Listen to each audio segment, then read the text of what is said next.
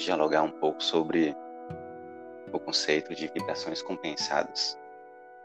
A fala de Albério, no capítulo 1 de Nos Domínios da Mediunidade. O conceito apresentado ali, ele é bem vasto. É impressionante como cada leitura que, que fazemos do trecho, aquele discurso de Albério, vai suscitando ideias novas e aplicações práticas no nosso dia a dia.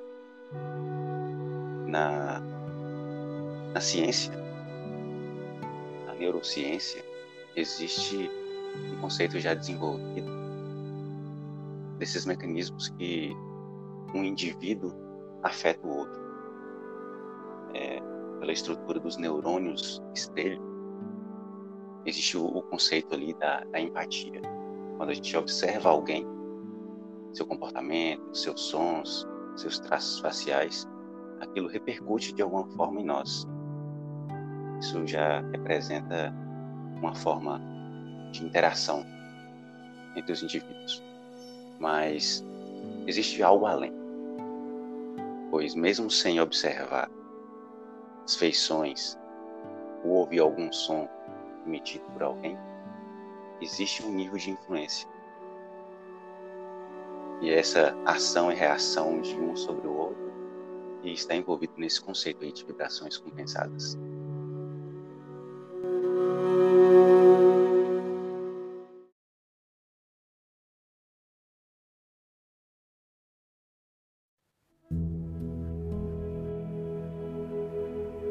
Começa agora mais um episódio de Estudando a Obra nos domínios da mediunidade.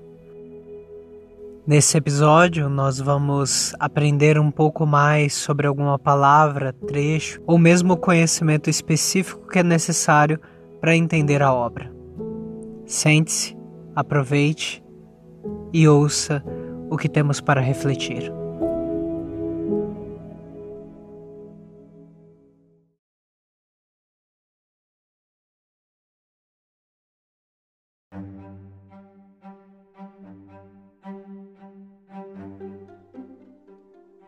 Hoje nós estamos aqui com o nosso amigo Neto, que vai nos falar um pouco sobre vibrações compensadas. Olha, meu amigo, é, eu confesso que você me falou há muitos anos sobre esse conceito. Eu me lembro até hoje de uma conversa que a gente teve, principalmente por telefone, e depois uma presencialmente, que a gente começou a conversar sobre algumas questões da vida e você veio com essa questão de vibrações compensadas. Na época eu lembro nitidamente que eu pensava que tinha um trecho bem grande do capítulo explicando sobre isso. Quando eu peguei o livro Nos Domínios da Mediunidade e eu fui dar uma lida e vi que essa parte de vibrações compensadas é uma parte que praticamente Albério só dá uma citada. E ele segue para frente, ele não desenvolve bastante sobre isso. Ele fala basicamente por um ou dois parágrafos.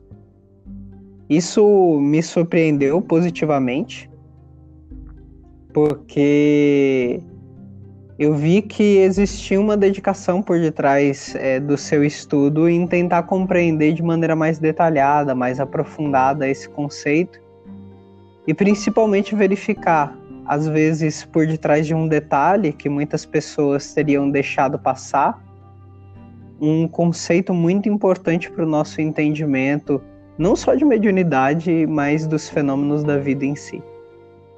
Uma outra pessoa que eu vi que desenvolve isso bastante é o Martins Peralva, no livro Estudando a Mediunidade, que ele vai estudar particularmente esse livro nos domínios da mediunidade. E eu vi que lá ele também faz um capítulo voltado a vibrações compensadas que a gente até aconselha quem estiver ouvindo esse podcast de ir lá dar uma olhada nesse livro, nesse capítulo. Mas me diga aí, meu amigo, primeiro, seja bem-vindo. E em segundo ponto, por que, que você se atraiu por esse conceito? Você se lembra dessa, desses seus primeiros estudos e o motivo pelo qual você se atraiu? E o que, que seriam essas vibrações compensadas? É interessante essa sua lembrança, pois realmente os conceitos que a gente vai, vai lendo, vai estudando, as falas de amigos, palestrantes que a gente vai ouvindo, elas costumam fazer sentido com base na experiência que a gente tem. Né? Então, chegando a, mais próximo aqui de Leon Denis, quando diz que a dor é um, um instrumento de progresso, a minha motivação se deu basicamente pela dor, pois nessa jornada encarnatória tem uma, um nível de sensibilidade que vem comigo desde, desde a infância. Né? Senti a influência de pessoas, é, percepções no corpo com base nos ambientes que eu estou, com os familiares, com os amigos, com outras pessoas. E sentindo essa, essa, esse forte incômodo ou esse alto enlevo que o ambiente propiciava, eu, quando cheguei nesse livro e ouvi esse termo, ali me suscitou muitas lembranças e me levou a outros, outros raciocínios, né? Pois me sentia muito vulnerável a, ao ambiente. E isso para mim era um fator de inquietação muito grande.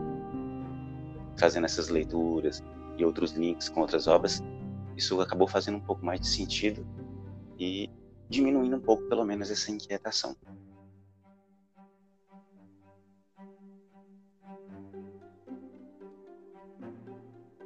Muito, muito interessante, meu amigo.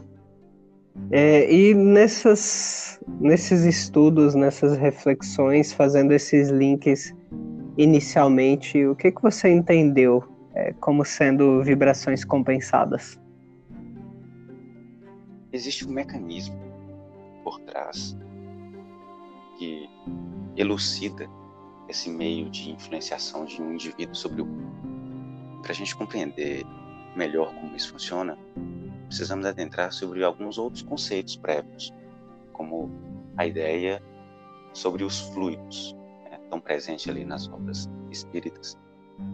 É, na falta de uma terminologia melhor, utiliza-se fluido até hoje, pois o fluido ele é uma palavra que tem vários significados, né? Mas vamos nos voltar a esse conceito ali da, das obras fundamentais da doutrina espírita seria o que o pessoal chama muito de energia, né, meu amigo? É, que, o, que o pessoal acaba utilizando o termo incorreto, trazendo às vezes uma linguagem mais esotérica e falando energia, não é isso? É, rapidamente, já que você puxou esse gancho, é, qual é a diferença entre falar energia e falar fluido e por que, que Kardec adota mais é, essa linguagem e por que, que seria mais adequado adotar essa linguagem de fluido? Boa pergunta. Agora você me pegou. Então, então já que eu, eu cutuquei, eu, eu que sou o físico da amizade, eu, eu acho que, eu, que eu, eu já refleti um pouco sobre isso. É, e a gente verifica que é, a palavra energia, até para os físicos, né, ela é dotada de uma abstração muito grande e de, às vezes, uma falta de significado. É, nem sempre a física consegue definir claramente o que, que seria energia. É, a, a, questão é que energia não tem uma existência física propriamente dita. Então, por exemplo, quando você pega um objeto parado, como um copo, e você coloca a mão nesse copo e movimenta ele de um local para o outro, você colocou nele energia cinética para ele realizar esse movimento. Essa energia cinética ela pode ser mensurada, pode ser calculada. Quando o corpo para de se movimentar, a energia cinética dela se dissipou. É a mesma coisa, por exemplo, a água em uma caixa d'água. Ela tem uma energia que é a potencial gravitacional. Quer dizer que a gravidade puxando ela ali mesmo ela estando parada, gera uma energia potencial, que quer dizer que essa energia pode se transformar em uma energia efetiva, em um movimento efetivo. Quando a gente abre a torneira, a água da caixa d'água converte essa energia potencial gravitacional em energia cinética, ou seja, em movimento. Tanto o exemplo da água quanto o exemplo do copo eu acho interessante, porque se você parar para pensar, o copo se movimentando ou a água vindo da caixa d'água, eles não têm nada dentro deles que determina essa energia. Você não consegue abrir o copo e verificar com nenhum instrumento, mesmo o mais sofisticado daqui a mil anos. Você não vai conseguir identificar algo que foi injetado dentro do copo para ele se movimentar. Então, quando a gente movimenta com a mão o copo, a gente não coloca nada dentro do copo. Então, essa energia cinética não é algo que está sendo injetado como um fluido. Então, ele é um conceito bem mais abstrato. É, por exemplo, aquilo que move as coisas, mas não é em si uma substância. Quando a gente fala de fluido, quando Kardec fala de fluido, ele está falando de algo muito mais palpável. Ele está falando de uma água mesmo dentro do copo às vezes. Então, por exemplo, quando a gente dá um passe, a gente não está transferindo energia. A gente está transferindo fluido. É como se eu estivesse colocando água dentro do copo e não simplesmente fazendo o copo se movimentar.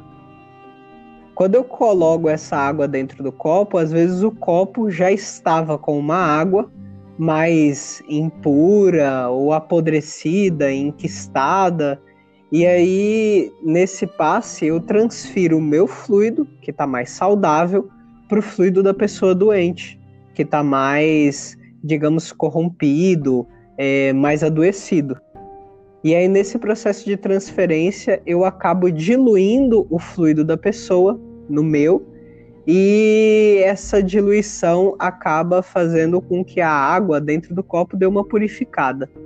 E aí ela consegue processar melhor, se desenvolver melhor. Os órgãos, tanto do corpo dela quanto do perispírito dela, vão se desenvolver melhor. Então, por exemplo, quando um espírito se aproxima do médium, ele emana seu pensamento, o pensamento não vem por energia, Energia é, como a gente disse, é muito abstrato, é a movimentação. Ele deve transmitir algo, algo físico, algo palpável.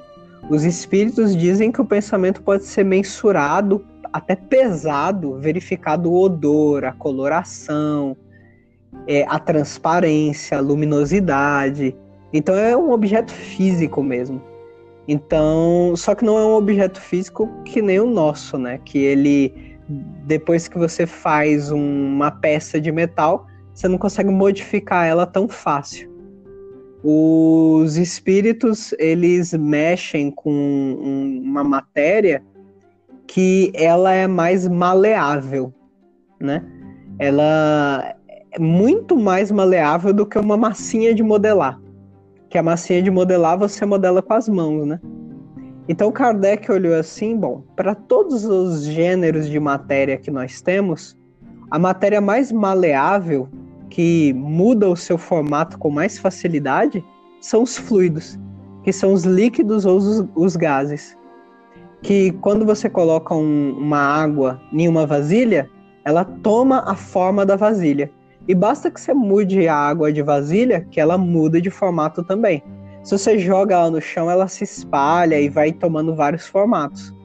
A água evaporada das nuvens é um bom exemplo. As nuvens estão constantemente mudando o seu formato por causa dos ventos. Então, ele visualizou essa propriedade e falou: bom, se a gente considerar que a vontade do espírito é a vasilha, então a matéria do mundo espiritual, o próprio pensamento, é um fluido porque ele toma a forma de acordo com a vontade, considerando que o fluido é algo físico e que a vontade seria uma vasilha que daria forma. Então, essa basicamente é, seria a diferença entre energia e fluido, e por isso que seria até mais correto falar fluido ao invés de energia. Isso faz sentido com o conceito que você vai trazer de, de vibração compensada, meu amigo? É, exatamente. Essa explicação traduz bem claramente esse conceito, pois eu tinha pensado justamente na, nesse, nessa ideia de fluido como essa substância, né? esse elemento que estimula, que incita, ou que, pelo contrário, acalma, serena, desmotiva, de acordo com as propriedades que ele pode adquirir. Né? Essa substância que exerce uma influência, inclusive no nosso estado emotivo, no nosso estado fisiológico, pois além de atuar sobre as características de pensamento, atua também nos nossos corpos, como corpo espiritual, perispírito, e repercute inclusivamente no corpo físico, porque é uma substância que, de acordo as inumeráveis combinações que pode ter, impacta, inclusive, na matéria mais densa, que é essa que a gente consegue é, manipular, consegue mensurar, né? E como ela entra na nossa composição espiritual, um, um elemento é, material, digamos assim, da nossa composição espiritual, que é o nosso corpo espiritual, quando estamos em um ambiente, qual agora, aqui conversando, estamos rodeados por essa substância, o fluido.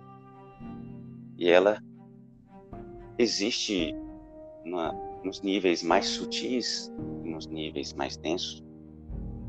E essa interação que nós dá, a, na nossa atuação sobre essa substância podemos interferir de tal forma que ela adquire características é, morais e adquire características físicas.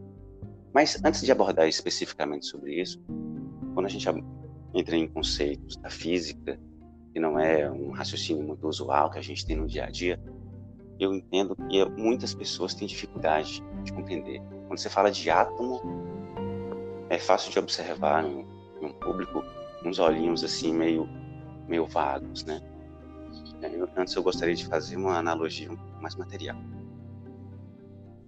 No, no, o ar atmosférico ele é composto de vários gases, só que tem a predominância de um de um elemento, de uma molécula, que é a de nitrogênio.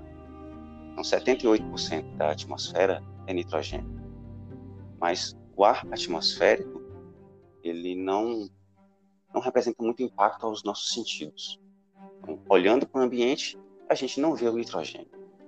E o nitrogênio está presente em 78% da composição do ar que nos. Mas o nitrogênio ele se encontra em outras combinações em estruturas mais palpáveis, como por exemplo os nossos corpos.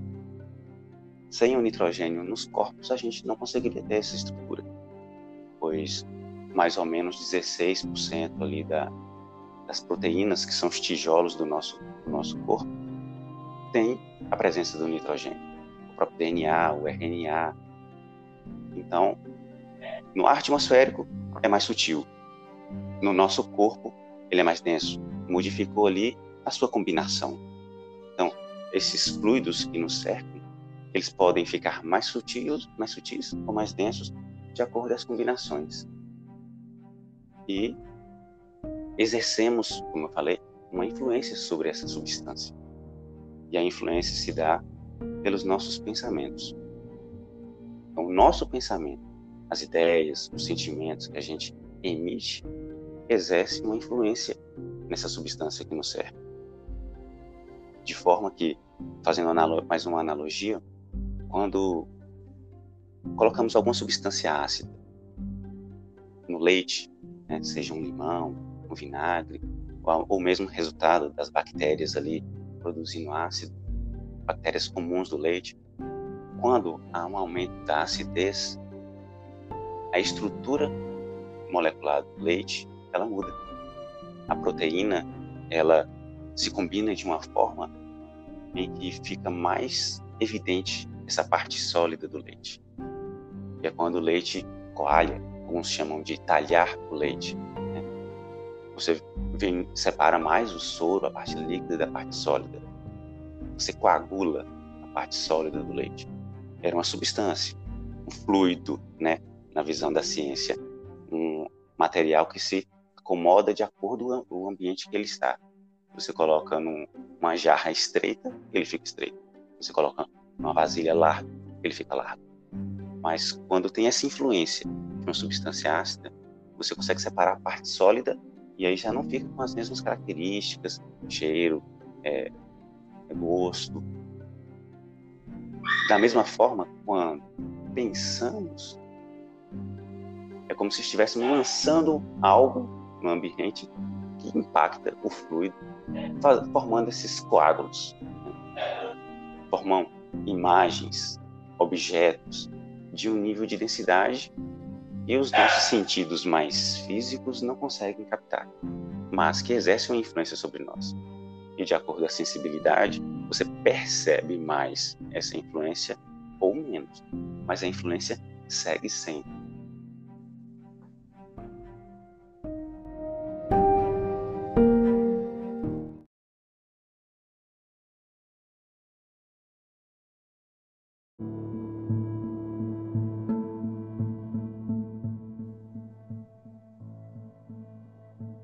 É, Neto, eu tô achando muito interessante essa sua reflexão, conforme a gente falou aqui nos bastidores.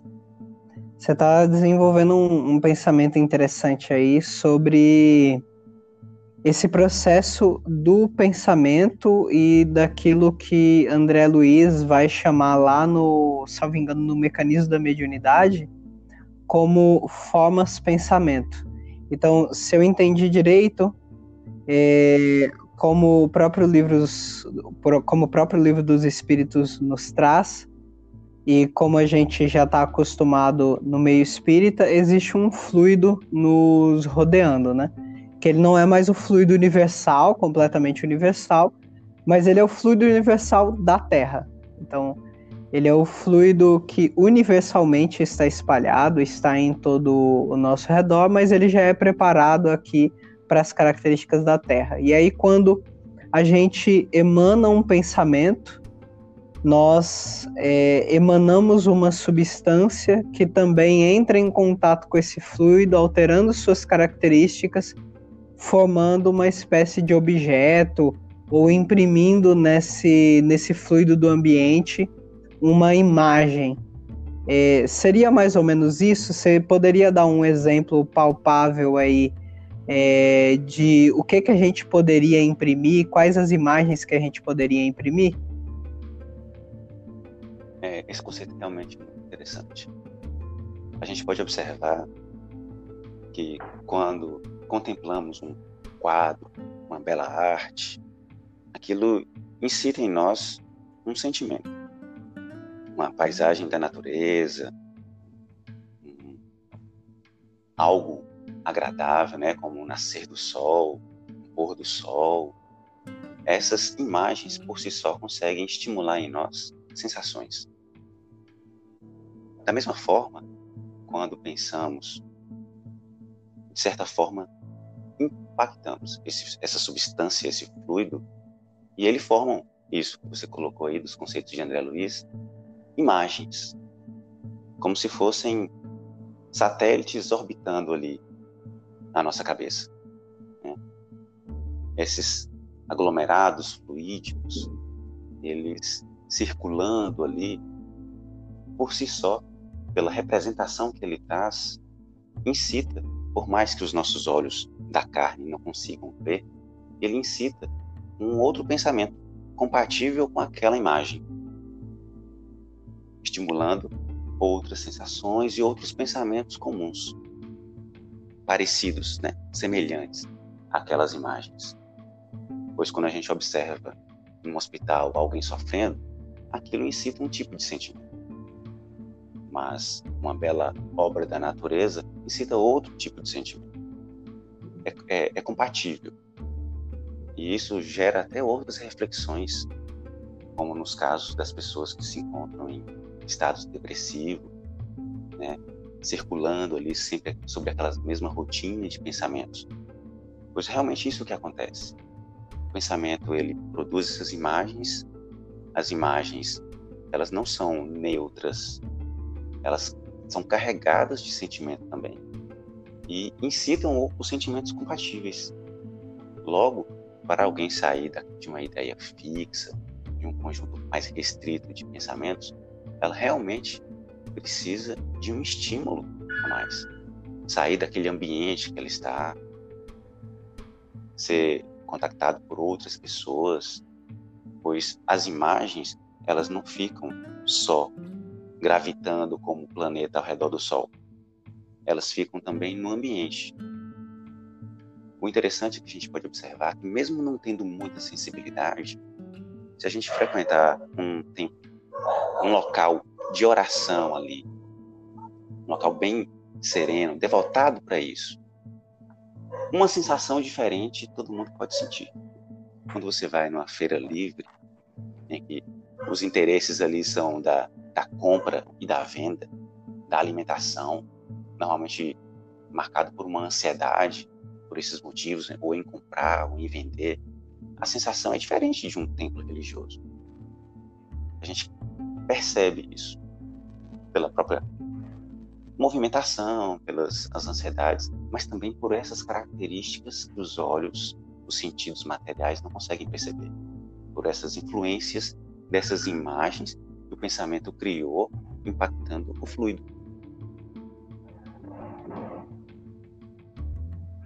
Isso modifica as nossas sensações. E o interessante nisso tudo é que a nossa a nossa relação com essas imagens, com esses objetos fluídicos, digamos assim, né, ele ocorre de uma forma parecida também com a respiração que a gente tem.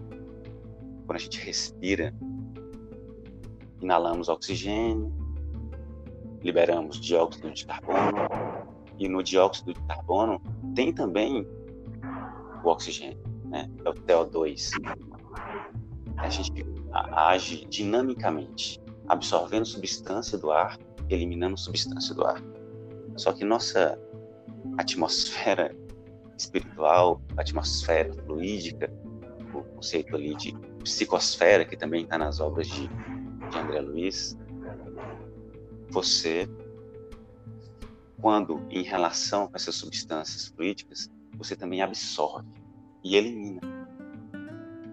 Pois se o nosso corpo espiritual, nosso perispírito, a composição também é fluídica, esse fluido tem que vir de algum lugar. O nosso corpo físico é formado por substâncias que vêm da alimentação.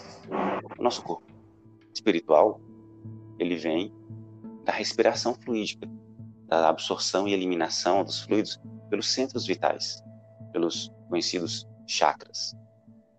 Então, essas substâncias, esses objetos que nos circundam, produzidos por nossa mente ou por outras mentes, encarnadas ou desencarnadas, elas são absorvidas por nós. Da mesma forma como eliminamos isso no ambiente. Então, além da própria imagem trazer o sentimento, como ele está carregado ali de características morais, emocionais, de características físicas, isso se traduz também nas nossas sensações. É como se fosse um alimento para a alma. Então, as substâncias fluídicas que nos circundam nos alimentam, se forem saudáveis, equilibradas, harmonizadas de acordo as nossas próprias características. E aí eu, eu gostaria de entrar até de um, entrar em uma outra analogia. Cada pessoa ela tem uma demanda alimentar que é compatível com suas atividades. Um atleta que se exercita muito, ele precisa de uma dieta balanceada, compatível com sua necessidade. Então ele tem que ter uma alta ingestão de calorias, calorias saudáveis, tem uma alta ingestão de proteína, mas ele não pode comer muita gordura. Se o atleta ele ingere uma alimentação que não é compatível com a sua demanda, ele não consegue ter um bom rendimento. Ele não compensa o desgaste que ele tem. Da mesma forma, a nossa alimentação fluídica, ela tem que guardar compatibilidade com as nossas próprias características, com as nossas demandas, com os nossos interesses, com os nossos desejos. Pois que um ambiente com uma certa característica de fluido pode ser prejudicial para mim, mas pode ser prazerosa para outra pessoa. Por essa diferença de demanda, por essa diferença de características. Por exemplo, um salão de beleza. Infelizmente, né, é comum a gente receber notícias diversas de pessoas que às vezes nem estão na nossa roda de conhecimento quando frequentamos um salão de beleza já é característico desse ambiente falar da vida de outras pessoas. Logo, essa demanda de comportamento gera uma característica muito peculiar ao fluido que está ali presente naquele ambiente. Se você ainda tem esse vício, tem essa característica de comportamento, aqueles aglomerados fluídicos ali serão prazerosos, porque guarda compatibilidade com sua zona de interesse. É, não vai destoar da sua própria composição. Mas quem não gosta já não adquire isso, já, já deixou esse comportamento, ali vai ser bem desconfortável. E assim em qualquer outro ambiente que a gente vai. Pessoas que gostam de música clássica normalmente não gostam de outros gêneros musicais, como o rap, como fã. Não é regra geral, né? É só um, para a gente fazer uma analogia. Logo, é quando ela está num ambiente desse tipo de música, desse gênero, ela pode se sentir muito desconfortável. E vice-versa. Quem gosta, quem não gosta né, da, da música clássica, quando está num ambiente com ópera, com uma música mais, mais complexa, digamos assim, pode se sentir desconfortável. Então essa essa característica ela demonstra, inclusive, porque que os nossos ambientes de conversa normalmente são de acordo as nossas áreas de interesse. Porque as pessoas que são semelhantes a nós em gostos, em tendências, elas produzem substâncias, né? não produzem, elas manipulam sem perceber o fluido de forma a produzir combinações que são agradáveis a nós, que nos alimentam também. Por isso que em ambientes com pessoas que temos as mesmas características, a gente sente prazer. É como se nutrisse realmente. Recompõe as nossas demandas fluídicas. Recompõe a nossa psicosfera deixa um ambiente confortável, é agradável. Em contrapartida, quando a gente encontra pessoas ou que estão muito doentes, com problemas psíquicos, ou que têm gostos, tendências muito diferentes da nossa, gera uma certa antipatia. Porque ela está produzindo algo e não repercute positivamente na nossa própria constituição. Isso por si só gera uma antipatia. Aí entra naquela característica lá no, no começo de nossa conversa, que é, existe algo mais acontecendo ao nosso redor que a gente não percebe e que vai muito além do conceito de neurônio espelho, você sentir empatia com o que você ouve e vê, é, vai além, porque está nessa composição que os nossos instrumentos atuais não conseguem perceber.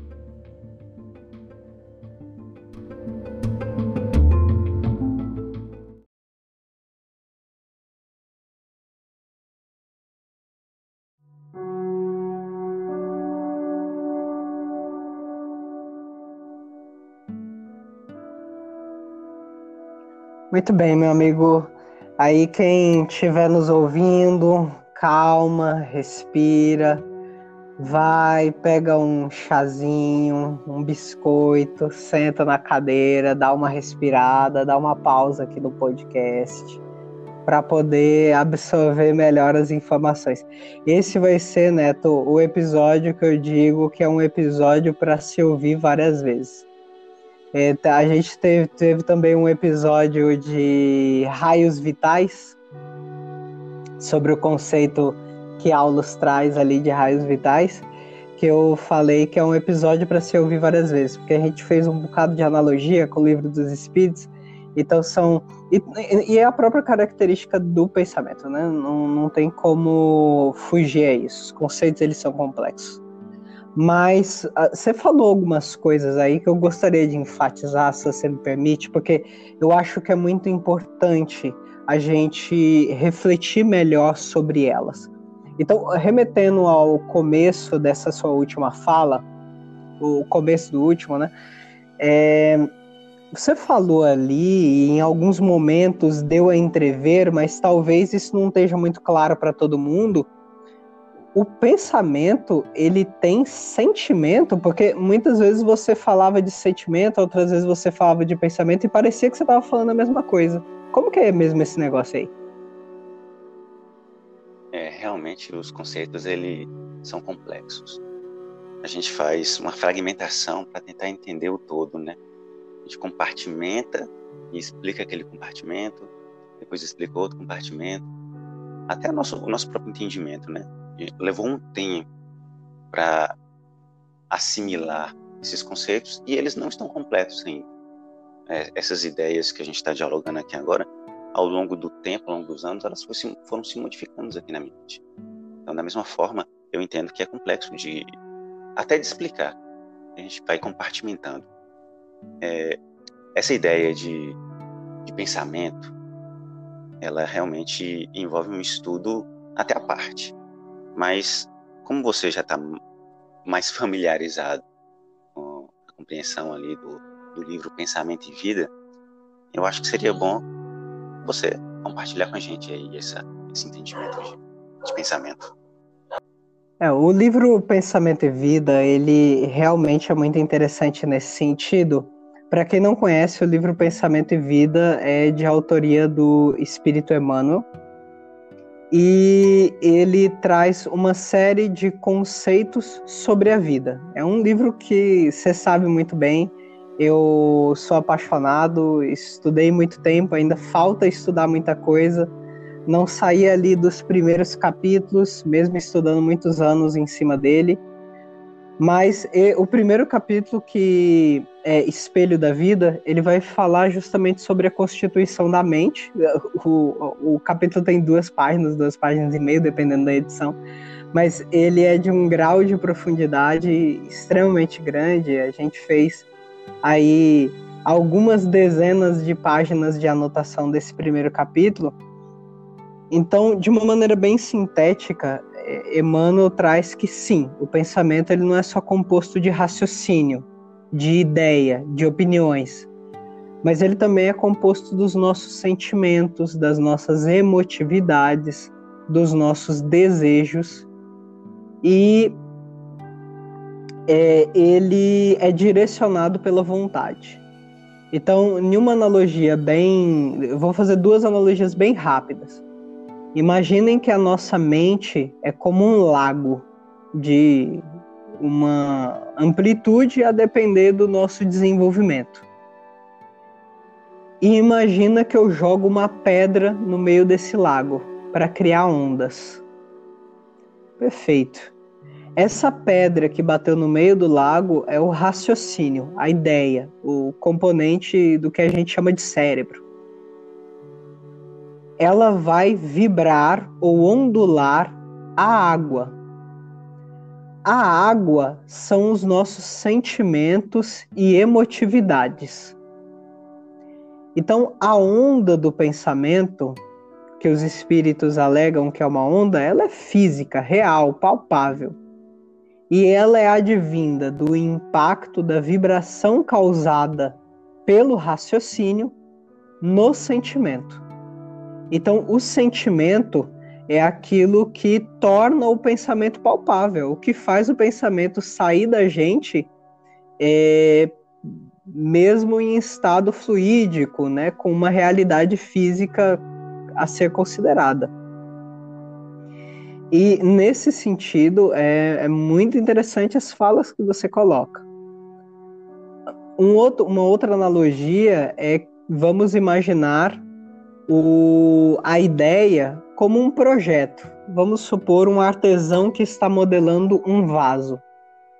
A ideia é aquela imaginação que ele tem do vaso. O sentimento é o barro em si, a argila. Então, com a ideia, ele vai modelando o sentimento de forma ao sentimento tomar a forma da ideia. O vaso final é fruto da matéria-prima, que é o sentimento, a argila, mais aquele formato que vai dar essa esse todo do vaso. Aí nesse vaso, vamos supor que a gente coloca um conteúdo esses conteúdos vão ser os nossos desejos, a vontade, a imaginação e outros componentes. Mas o pensamento integralmente, ele é esse conjunto complexo, ele não é apenas uma, uma ideia. Mas aí, puxando esse gancho, Neto, para a gente já encaminhar para nossa finalização, você falou que a gente se alimenta de pensamento, é isso mesmo? A gente secreta o pensamento e a gente se alimenta dele?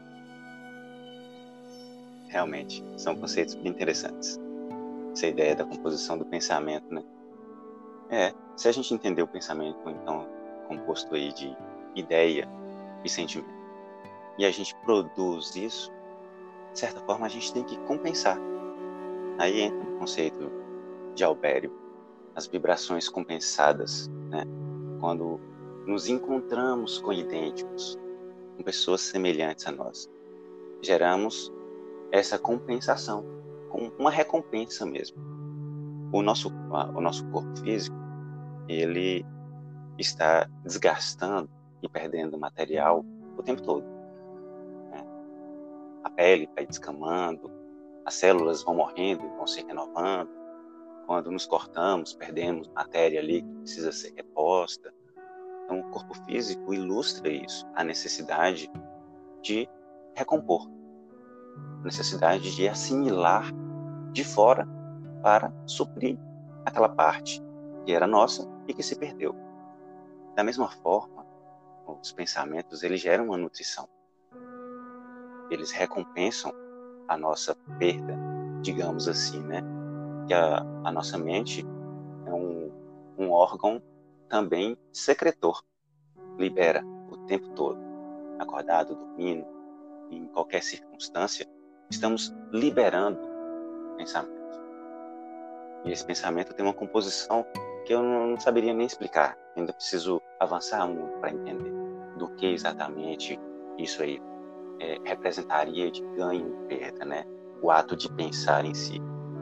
Mas é interessante quando temos uma ideia específica de um tema, como esse que a gente está conversando aqui agora.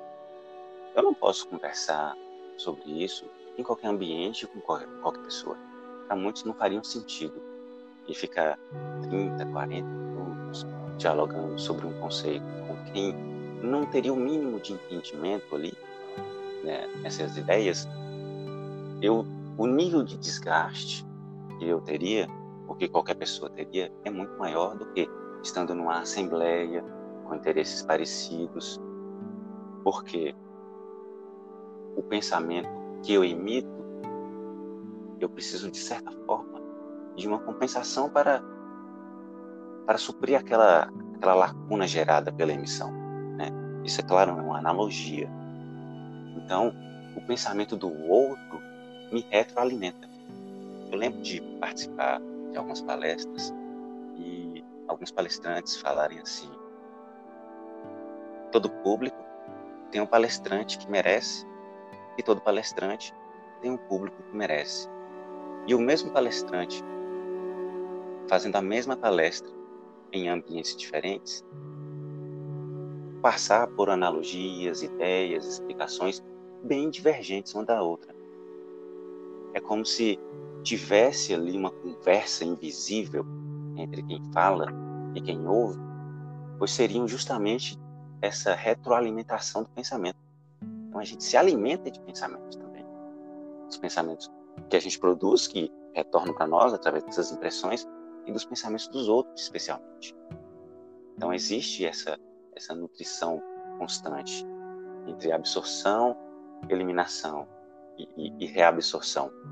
É nisso que eu entendo porque Albério fala em vibrações compensadas, em que um sábio fica feliz, nutrido, saudável, bem, quando está em meio a outros sábios, mas não fica quando está em meio a um otentote, é a palavra que ele usa, né?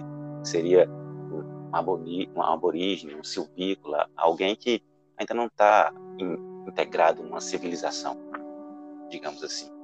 Da mesma forma que o otentote, ele não se sente bem, feliz, quando está no meio de sábios, porque são mundos, né, universos de entendimento diferentes. Então, os pensamentos, eles realmente nos nutrem. E nutrimos os outros com os nossos pensamentos. É, realmente é um conceito muito interessante. Agora, eu, eu quero puxar uma pergunta aqui, mas antes me responde de forma bem objetiva. Então, pelo que você raciocinou agora e tem explicado, então a gente pode se sentir confortável mesmo com coisas que não são muito boas, com pensamentos que não são muito bons. A gente pode se sentir se o nosso próprio pensamento não for muito bom. É, ambientes de violência, é, a gente pode citar, por exemplo, violências com os animais. A violência com o animal me gera um profundo desgaste. Outras pessoas pagam, vão às escondidas, se esforçam muito para estar num ambiente em que se colocam animais para brigar. Muitas vezes chegando à morte de um deles. Eu entendo que isso não é bom, mas algumas pessoas se sentem bem, revigoradas nesses ambientes. Então é possível sentir prazer com o que não é bom, desde que guarde compatibilidade com suas próprias características. Então, seguindo essa linha de raciocínio, em uma reunião mediúnica, quando o médium sinaliza que um espírito se manifestou, ou ele viu, ou ele sentiu a presença do espírito, o espírito se comunicou através dele, e ele fala que se sentiu muito bem com a presença do espírito, com o jeito do espírito falar, com os sentimentos que o espírito emanava. Isso não quer dizer necessariamente que o espírito é um espírito elevado, superior. Significa simplesmente que o espírito ele tem algum alguma compensação para para aquele médium, para aquela pessoa. Seria isso? É, realmente isso é possível. Nós todos aqui temos ainda características negativas que precisam ser corrigidas. E nessas características positivas, se um, eu como médium estou em relação com um espírito ali e está na mesma sintonia, não sendo características boas, eu posso se sentir bem, confortável, gostando da forma como se expressa. Então é possível que aconteça uma comunicação prazerosa agradável e não seja de um espírito superior. É bem possível. Maravilha, meu amigo. Acho que já temos aí um, um bom material de reflexão. Todo mundo aí, espero que tenham sentido que suas vibrações foram compensadas nesse episódio. Eu me sinto pelo menos muito alegre, principalmente com a presença de nosso amigo. A gente agradece aí a participação dele, dos cachorrinhos de Neto também, que estão sempre. Então, a gente finaliza esse episódio. Meu amigo, você quer fazer algum recado final, alguma consideração final? Eu acho muito importante esses momentos de esse tipo de diálogo, sejam para nós mesmos, nos compensarmos em vibrações e, e ainda mais pela possibilidade desses, dessas formas de, de compartilhar informação, como podcast, de levar isso também a outras pessoas, pois sendo útil para nós, pode ser útil para os outros. E sendo útil para mais uma pessoa, já, já gera um prazer muito grande, porque estamos todos conectados, né?